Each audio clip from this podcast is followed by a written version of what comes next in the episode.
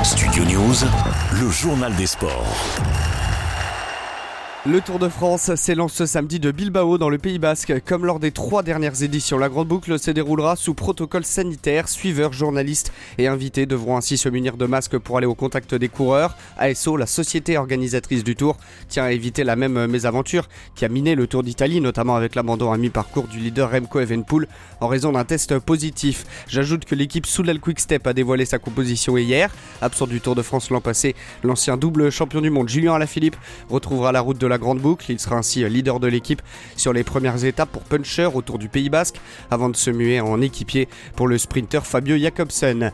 Feuilleton terminé, saisi par Bordeaux, le CNOSF a entériné la décision de la commission de discipline de la LFP hier de ne pas faire rejouer la rencontre entre les Girondins et Rodez pour la dernière journée de Ligue 2. La Ligue avait décidé d'accorder la victoire sur tapis vert à Rodez le 12 juin, 10 jours après le match. Annecy descend donc en National. J'ajoute que 6 ans après sa descente de Ligue 1, Nancy est officiellement rétrogradé en National 3 la DNCG. Au bout, il y a une qualification en quart de finale de l'Euro de football. L'équipe de France Espoir est proche de la qualification après sa victoire dimanche dernier contre la Norvège 1-0. Avec 6 points au classement du groupe D, il suffit d'un nul face à la Suisse ce soir pour se qualifier en quart de finale.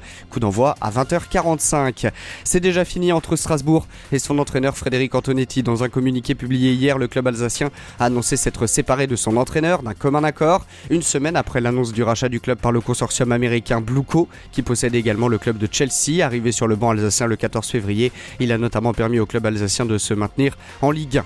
Enfin, à un an des Jeux Olympiques de Paris 2024, le plus jeune joueur du top 50 mondial de tennis de table a déjà battu 5 des 15 meilleurs joueurs actuels et vient de remporter son premier titre international en senior. Après avoir intégré le top 30 mondial à seulement 16 ans, Félix Lebrun a remporté hier le tournoi des Jeux européens à Cracovie en dominant le portugais Marcos Freitas 4-7 à 3. Studio News, le journal des sports.